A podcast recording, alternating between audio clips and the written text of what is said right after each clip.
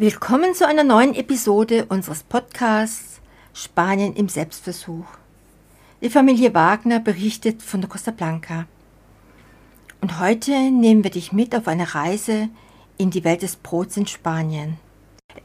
Ein Land, das lange Zeit für sein traditionelles weißes Brot bekannt war, erlebt nun eine bemerkenswerte Veränderung in seinem Brotsektor.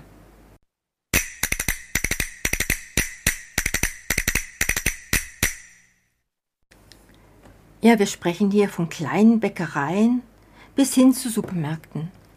Alle sind auf der Suche nach dem perfekten Gleichgewicht zwischen Vollkorn und Weißbrot. Und lange Zeit musste man es suchen, das Vollkornbrot in Spanien. Uns ging es wirklich nicht anders, bis wir ein paar gute Adressen von Bäckereien ausgemacht hatten. Und mittlerweile ist das Angebot auch in den Supermärkten so groß, während die kleinen Bäcker noch hinterherhinken. Der Weg zu mehr Vielfalt im Brotregal ist nicht leicht. In unserem kleinen Bäckerladen in der Avenida Desiderio Rodriguez in Torrevieja nimmt der Bäcker ein großes Brotmesser und schneidet das Stangenbrot, eine Barra Gallega, in der Mitte durch. Dieses krosse Geräusch zu hören und dann das Brot von innen zu sehen, das liebe ich, sagt der Bäckermeister und lässt den unverwechselbaren Duft von frisch gebackenem Brot in seine Nase steigen. Mittlerweile bietet er auch ausgefallene Brote in kleiner Auflage an. Aber am besten immer vorbestellen. Darunter sind auch Meerkorn, Dinkel, Vierkorn, Quinoa und mehr. Das hört sich für uns Residenten in Spanien nach Heimat an, nach einem gut sortierten deutschen Bäcker. 40 Prozent meiner Kunden sind Deutsche, Schweizer, Österreicher, Engländer und Holländer. 60 Prozent Spanier, sagt er. Nur wenige Kilometer weiter in der Stadt, im Ortsteil St. Louis, findet sich ein deutscher Bäcker, der nennt sich Krams, mit neuen Brotsorten jenseits des traditionell spanischen weißen Sortiments. Hier bekommt man noch sein gewohntes Schwarzbrot, natürlich auch eine schöne Auswahl an Brötchen und Croissant. Die meisten spanischen Bäcker sagen, meine Kunden wollen nur Bocadillo und Pan Fresado, ein kompaktes Weißbrot. Und davon kann sie niemand abbringen. Typisch für Spanien? Offenbar eigentlich nicht, denn nur wenige hundert Meter weiter in den beiden großen Supermärkten Aldi und vor allem bei Mercadona biegen sich die Regalbretter unter der großen Brotauswahl. Meerkorn, Dinkel, Roggen, Vollkornkörner. Sieht auch nach Heimat aus doch hier kaufen nicht nur deutschsprachige Residenten, sondern auch immer mehr einheimische Einwohner von Torrevieja ihr täglich Brot. In den Supermärkten in Spanien, das zeigt sich auch am dritten im Bunde der ganz großen, Lidl, ist längst der Krieg um die größte Brotvielfalt ausgebrochen. Mercadona erneuert sich ständig und nimmt sogar traditionelle Rezepte auf, um den Kunden zu überzeugen. Und auch Lidl tritt aufs Gas und wird zum zweitgrößten Verteiler dieser Kategorie in Spanien. Schreibt übrigens im Mai dieses Jahres El Español.com. In den vergangenen Monaten habe die deutsche Kette bis zu 58 Prozent neue Sorten eingeführt, darunter ein 100 Prozent Vollkornbrot, das übrigens auch Mercadona im Angebot hat. Die Nachfrage nach Vielfalt scheint es also auch mehr und mehr auf dem spanischen Markt zu geben sonst würden sich die Supermärkte in Spanien kaum so ins Zeug legen. Fragt sich nur, wer genau all dieses Brot will. Bei der Kundschaft unseres kleinen spanischen Bäckers ist es nur eine kleine Minderheit, die aus der Weißbrotschiene ausbricht. Wobei man auch sagen muss, dass unsere jüngsten Kunden 40 Jahre alt sind, sagt der Bäcker. Ist es also eine Frage des Alters, ob einem das Brot besser dunkel oder hell oder besser einheitlich oder körnig schmeckt? Woran das liegen mag? Schwarzbrot, ob du es liebst oder hast, hängt von dem Alter ab, titelt besagter Vanguardia-Artikel und wandert einige Jahrzehnte zurück in die Vergangenheit Spaniens. Genau genommen in die spanische Nachkriegszeit als Pan Negro. Schwarzbrot, das für viele Armut und Hunger symbolisierte. Und wie groß diese Symbolkraft Jahrzehnte später noch ist, zeigen auch die Titel eines Romans von 2003 und eines darauf basierenden katalanischen Films aus dem Jahr 2010, die genau in dieser schwierigen Nachkriegszeit spielen und sich Panegre nennen. Spanien nach dem Krieg, wenig Brot, viel Armut. Das Nachkriegsschwarzbrot wurde in Spanien aus einer Masse gebacken, in die offenbar so ziemlich alles reingepackt wurde, was die Mühle hergab, um das Kilo Mehl so ergiebig wie möglich zu machen. Unraffiniertes Mehl, Körnerschale, Weizenkleie, was heute gesund klingt, war damals verhasst. Aber auch trockenes Getreide wurde verarbeitet und verlängert wurde das Ganze mit Mehlen jenseits des Weizens, wie Johannisbrot, Kichererbsen und Mais. Manch einer will sogar Sägemehl im Brot entdeckt haben. Hart war es, zu kompakt und nur schlecht runterzukriegen. Doch es war das billigste Brot und das einzige, das sich die große Mehrheit der Menschen leisten konnte. Geschmacklich sicherlich kein Vergleich mit dem heutigen Vollkornbrot. Dennoch könnte es bei dem ein oder anderen älteren Spanier die Erinnerung an schwere Zeiten sein, die ihn zum weißen und nicht zum dunklen Brot greifen lassen, was jedoch zu einem Teufelskreis und zu einem Dilemma bei den Bäckern führen kann. Das Problem ist, dass es oft gerade diese älteren Menschen sind, die ihr Brot noch in der kleinen Bäckerei um die Ecke kaufen, sagt unser Bäckermeister, wo sie mit den dort angebotenen Weißbrotsorten das finden, was sie suchen. Die jüngeren Kunden dagegen, die durchaus offen sind für Vielfalt, kaufen ihr Brot meist im Supermarkt, wo sie diese Vielfalt auch finden. Weshalb der Bäcker um die Ecke sich in Spanien einiges einfallen lassen muss, um junge Kunden und damit die Zukunft in seine Bäckerei zu holen. Und nur wenn diese kommen, lohnt es sich auch, sein Brotangebot auszuweiten. Denn was gebacken wird, muss verkauft werden, damit das Geschäft rentabel bleibt. Wir wissen ja alle, dass Bäcker im Dauereinsatz sind. Brot muss auch in Spanien in aller Frühe fertig sein.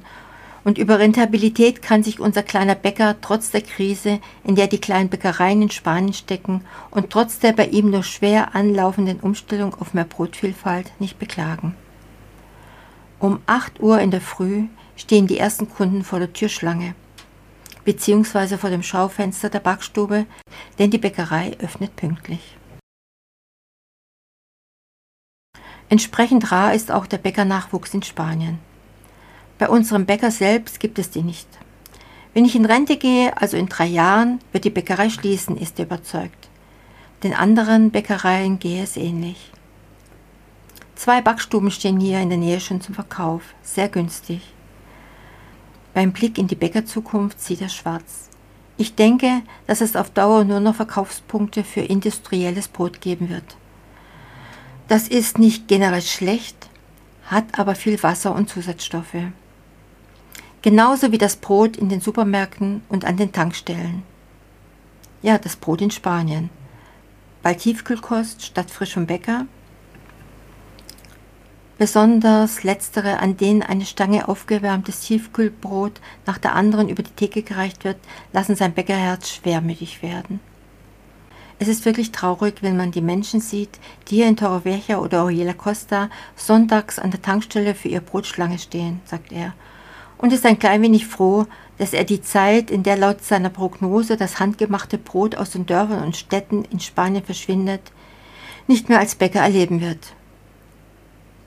Die Supermärkte richten einen zu großen Schaden an, ist er überzeugt, und spricht damit ein Problem an, das nicht nur die Bäckereien betrifft. Immer mehr kleine Läden leiden unter der Konkurrenz der Großen. Und auch bei unserem Bäcker brummt der Laden zwar, aber als es hier noch keinen Aldi und Lidl gab, verkauften die Bäckereien mehr, sagt er. Bei Xavier Barriga aus Barcelona sieht das anders aus. Barriga zählt zu Spaniens Starbäckern.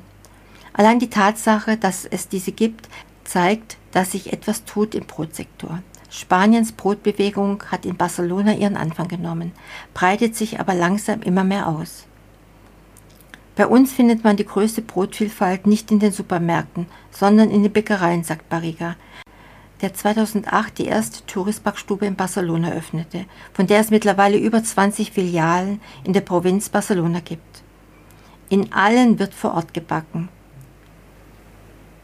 Einige beklagen sich zwar, dass die Stange Brot beim Bäcker 20 Cent mehr kostet als im Supermarkt, aber dafür wird von dem industriellen Brot auch viel weggeworfen, weil es am nächsten Tag einfach nicht mehr schmeckt, sagt er. Und warum das so ist? Ein gutes Brot braucht Zeit und Aufmerksamkeit. sagt Daniel Jorda in seinem Buch Love is in the Bread. Denn genau die fehlen in der Industrie. Ein Stuhl sei wichtig für einen Bäcker, schmunzelt unser Bäckermeister, und viel Geduld. Nicht nur, um den Brotteig in aller Ruhe gehen zu lassen, auch, um sich nicht über äußere Umstände, die dem Bäcker das Brot verderben können, zu ärgern. Feuchtigkeit, Temperatur, Ofen und Mehl, all das seien Faktoren, die ein Bäcker beim Backen beachten müsse, sagt der Bäcker. Wenn ich in die Backstube komme, schaue ich als allererstes nach der Raumtemperatur und der Luftfeuchtigkeit. Eine Achtsamkeit fürs Detail, die beim massenweise produzierten Industriebrot untergehen dürfte. Und auch wenn viele Experten betonen, dass das Brot aus dem Supermarkt in Spanien nicht schlecht sei, muss doch hier, um Zeit zu sparen, anders gearbeitet werden. Zum Beispiel mit künstlichen Beschleunigern, die aus einem Brotteig auch bei kurzer Fermentierungszeit ein ansprechendes Brot werden lassen. Die Revolution im Brotsektor, mehr Zeit für Brot und Bäcker. Dabei geht die Tendenz bei den traditionellen Bäckereien sogar hin zu noch mehr Zeit. Stichwort Langzeitführung oder kalte Fermentierung. Der Teig reift in kühler Umgebung weit über die üblichen drei bis vier Stunden hinaus, zum Teil über 24 Stunden. Das tut zum einen dem Brot gut, das länger frisch bleibt, zum anderen dem Kunden, da das Brot besser verdaulich ist und schließlich auch dem Bäcker.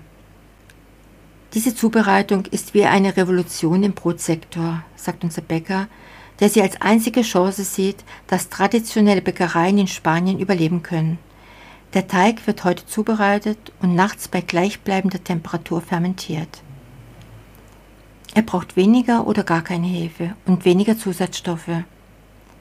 Der Vorteil für den Bäcker? Er kann um 6 Uhr morgens statt schon in der Nacht anfangen und die vorbereiteten Brote in den Ofen schieben. Den Beruf macht das jetzt sehr viel attraktiver. Unser Bäcker produziert jetzt so. Seit wie früher um 22 Uhr beginnt sein Arbeitstag mittlerweile zwischen 4.30 Uhr und 5 Uhr. Das ist die Zukunft des Bäckerberufs, sagt er. Gibt aber zu, dass gerade viele kleine Bäckereien in Dörfern in Spanien nicht die Möglichkeit hätten, entsprechende Teigmengen über einen so langen Zeitraum kühl zu lagern. Auch an der Ausbildung hapere es noch, kritisiert er, der hofft, dass sich sein Beruf wieder zu einem mit Zukunft entwickelt. Denn es lohnt sich, findet er. Ich liebe es, vor dem Ofen zu stehen, das Brot zu backen, zu sehen und das fertige Produkt aus dem Ofen zu holen. Du fängst bei Null an mit Mehl, Wasser und Salz. Stunden oder Tage später hast du ein nahrhaftes Produkt, um es dann an einen Kunden weiterzugeben, der dir im Idealfall sagt, dass es ihm geschmeckt hat. Oder um es wohl, wie jeder Bäcker liebt, in besonderen Momenten auch mal selber mit einem großen Messer durchzuschneiden, dem krossen Geräusch zu lauschen und den Duft frischer Backwaren in die Nase steigen zu lassen. Ja, und so sind wir wieder mal am Ende. Wenn euch der Podcast gefallen hat, schenkt uns ein Like oder abonniert den Kanal. Auch über Kommentare sind wir glücklich. Eure Familie Wagner von der Costa Blanca.